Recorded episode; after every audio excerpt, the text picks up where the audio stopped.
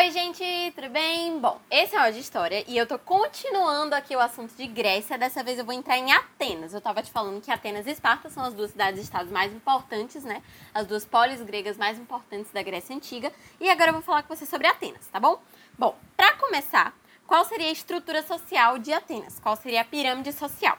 No topo, a gente vai ter os Eupátridas, que vão ser descendentes dos Jônios. Você lembra que há uns dois áudios atrás, provavelmente, eu te falei que os Jônios invadiram a Grécia? Então, os descendentes desses Jônios vão ser os Eupátridas. E eles aqui vão ser os equivalentes aos espartanos, né, de Esparta. Por quê? Porque aqui eles vão ser os donos das terras, eles vão ter o poder das terras nas mãos deles. E, logicamente, eles vão ter o poder político também, porque aqui terra é equivalente a poder, né? Lembre disso, pelo amor de Deus. Bom, depois dos eupátridas, a gente vai ter ali no meio da pirâmide os metecos ou demiurgos, né? A gente tem os dois aí, que vão ser, novamente, né, ali no meio sempre tem os comerciantes, os artesãos, os estrangeiros também que viessem para Atenas, enfim, homens livres, sempre livres, mas que não tivessem direitos políticos, que não têm terra, então não tem direito de falar nada na política nem de participar da política ativamente. E abaixo deles a gente vai ter ali na base da pirâmide os demos, que é a massa popular que vão ser os pequenos agricultores, os trabalhadores urbanos, os marinheiros, etc. Se você parar para comparar com Esparta, você vai perceber que aqui a gente não tem uma classe de escravos. Aqui não era uma sociedade tão escravocrata quanto Esparta era, certo?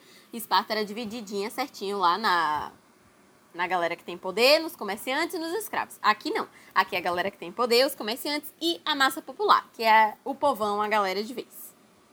Só que aqui em Atenas aconteceu uma coisa muito diferente do que o que aconteceu lá em Esparta. A história que eu vou te contar aqui é muito diferente. Por quê?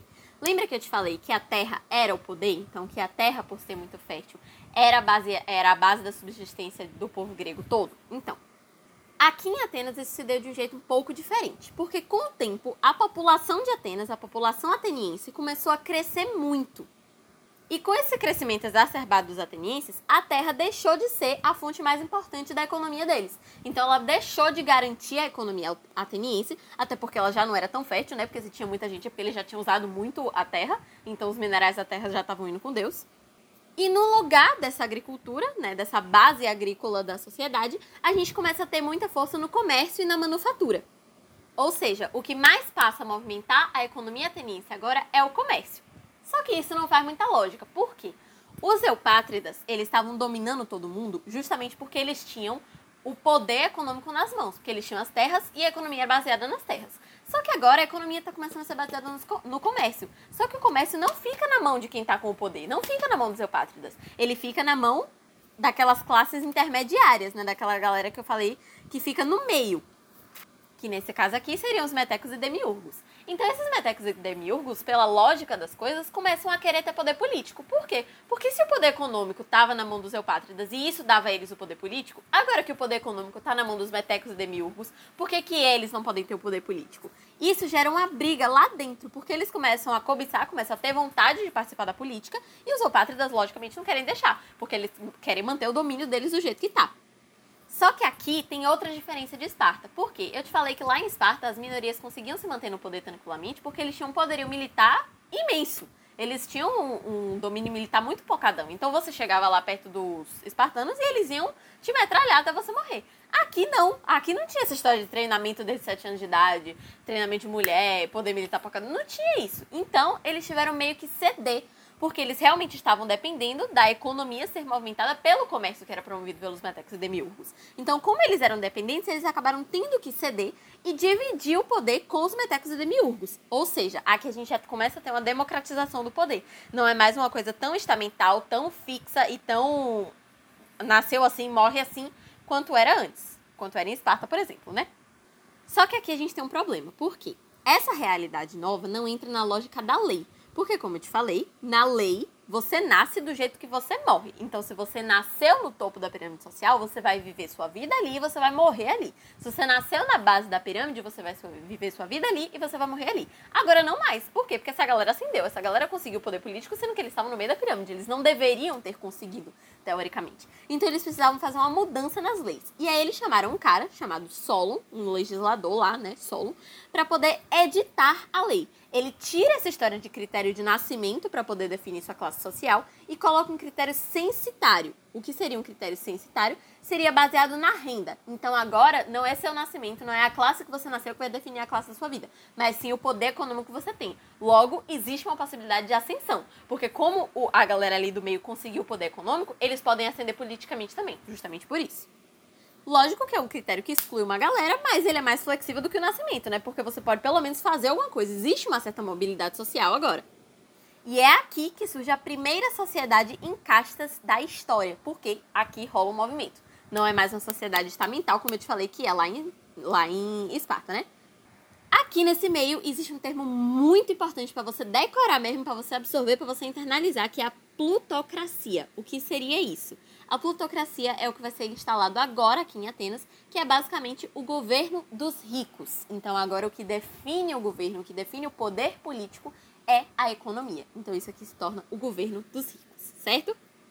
Bom, daqui para frente, Atenas vira um centro comercial importantíssimo no mundo, porque ela ganha realmente essa força de comércio muito grande ali através dos metecos e demiurgos, e começa a vir uma galera do mundo inteiro lá para Atenas para tentar melhorar de vida. Eles veem que ali tem uma certa prosperidade, tem uma certa mobilidade social, então é uma sociedade onde eles poderiam ascender, e eles começam a ter interesse naquilo, eles começam a achar que aquilo pode ser bom para a vida deles. E eles começam a partir para Atenas.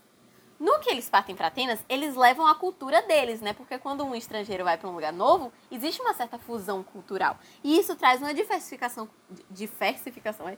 uma diversificação cultural muito grande lá para a Grécia, né? Para Atenas principalmente. E por ter tanta cultura, acaba tendo muita arte. A gente sabe que a principal manifestação da cultura é a arte.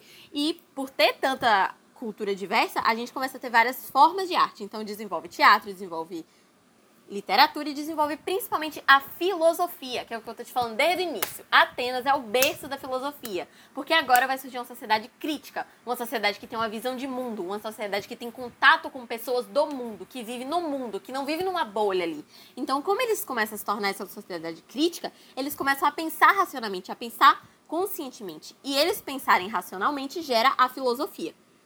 E esse negócio desse povo pensando é muito arriscado para você governar um lugar, né? Porque geralmente esses governos aqui não queriam abrir mão do poder de jeito nenhum. Só que se o povo tá pensando, o povo tá refletindo, o povo tá criticando, eles vão questionar a realidade que eles vivem. E é isso aqui que começou a acontecer. Então a massa popular, a galera, o povão, aqueles demos que eu te falei, começam a brigar pelo poder também. Por quê? Os eupátridas têm poder, os metecos têm poder, os demiurgos têm poder. Por que, que eles não têm? Então eles começam a discutir também.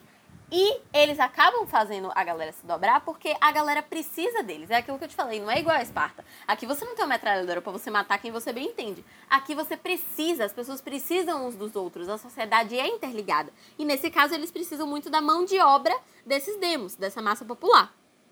Então assim, os demos começam a ter acesso ao poder. Só que novamente, como eles estão acessando o poder, isso não faz muito sentido. Por quê? Porque eles são pobres. E se o critério era censitário, eles não deveriam ter poder, porque é uma, uma plutocracia. Então, é um governo de ricos. Então, você tem que ser rico para você ter poder. Só que o povo pobre estava tendo poder. Então, tem alguma coisa errada nesse sistema e eles tiveram que mudar a lei de novo. Então, agora veio um outro legislador. Lembra que da outra vez foi o legislador Solon? Então, agora vai ser o legislador Clístenes e ele vai mudar de critério de novo. Ele elimina essa história de critério censitário, essa história de critério por renda. E aí, agora a regra para você poder participar da política e ter poder político é todo homem, então só pode homem, ateniense, então que fosse meio de sangue puro, né, que não fosse estrangeiro, etc. Livre, então que não fosse escravo, porque existiam escravos, apesar de não ter um estrato social para isso, existiam, né? Acima de 21 anos, pode votar e participar do poder. Isso aqui é a ideia ateniense de democracia. Então, quando a gente fala que a democracia surgiu em Atenas, não foi uma democracia geralzona, foi essa daqui, entendeu? Você tem que ser homem, você tem que ser ateniense, você tem que ter mais de 21 anos, você tem que ser livre. Mas aí você pode. Logicamente, é um critério que continua sendo muito restritivo, até porque a maior parte da população não tinha acesso a poder nenhum, né? Porque tinha muita gente que simplesmente não atendia aos requisitos. Quem atendia era a minoria, mas era, de certa forma, uma democracia. E aqui uma coisa muito importante para você entender sobre a democracia. A principal diferença, fora esse esquema aí de exclusão geral, né? A principal diferença entre a democracia ateniense e a que você conhece hoje em dia é o jeito que ela se dá. Porque a democracia ateniense era direta. Todo mundo ia lá e discutia. Todo mundo que tinha poder político ia para o lugar e discutia os problemas para poder resolver. Todo mundo. Aqui, a democracia que você conhece hoje não funciona mais assim. Você pode votar? Pode, mas você não vai lá discutir nada. Você não vai votar uma lei você vai votar em alguém para te representar votando naquela lei. Então a democracia que a gente conhece hoje é democracia representativa, não é mais direta, certo? Isso é uma coisa muito importante de se, de se diferenciar. E lá, essas, esses grupos né, de discussão eram dois principais. A Ágora, que era a Assembleia dos Cidadãos, e o Ar Contato, que era o conselho que governava os atenienses, certo? Então a gente vai ter aí esses dois órgãos principais. Eu vou parar esse áudio por aqui, mas pelo amor de Deus, não escute esse separado do próximo, porque eu vou simplesmente continuar. Agora eu vou continuar falando da, da liberdade de ascensão social que tem aqui em Atenas, para poder pegar com a parte que vai fechar nosso conteúdo, certo? O próximo áudio vai ser o último, mas ele continua sendo muito importante, então termina esse daqui e já vai direto pro próximo, tá bom? Te espero lá. Um beijo. Tchau.